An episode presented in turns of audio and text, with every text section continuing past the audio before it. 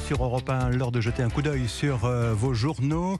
Économie d'énergie, économie de l'eau. Le Figaro et le Parisien sont un peu en mode euh, chasse au gaspille ce matin, vous allez comprendre. Sur le gaz et l'électricité, le Figaro titre sur ce que prépare le gouvernement pour éviter les coupures l'hiver prochain. Un vrai plan de réduction de la consommation, écrit le journal. Particuliers, entreprises, administration, commerce, tout le monde, tout le monde sera concerné.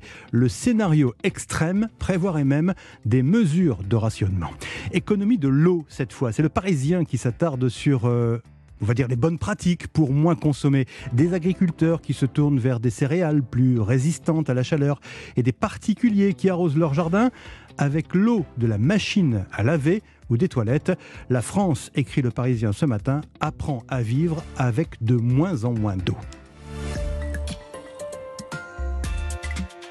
Une information euh, passée un peu inaperçue, mais qui va sans doute vous intéresser si vous avez la chance de bénéficier d'une épargne salariale au sein de votre entreprise. C'est le journal Les Échos qui en fait sa une ce matin. Le Sénat a introduit dans la loi sur le pouvoir d'achat le déblocage anticipé de l'épargne salariale et de la participation. Concrètement, ça veut dire que les salariés euh, pourront débloquer cette épargne librement jusqu'à une somme de 10 000 euros, et ce, avant la fin de l'année, une somme qui sera d'ailleurs non soumise à l'impôt. Reste à savoir si cela aura des effets sur la consommation.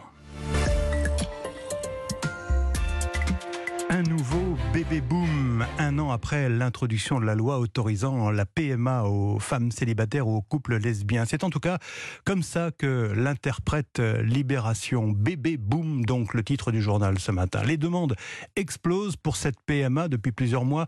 Près de 12 000 demandes de consultation, mais moins de 5 000 cas examinés seulement. Les délais sont très longs et il y a une vraie crainte, l'insuffisance des dons de sperme, ce qui laisse beaucoup de femmes dans l'attente. À donc ce matin dans Libération.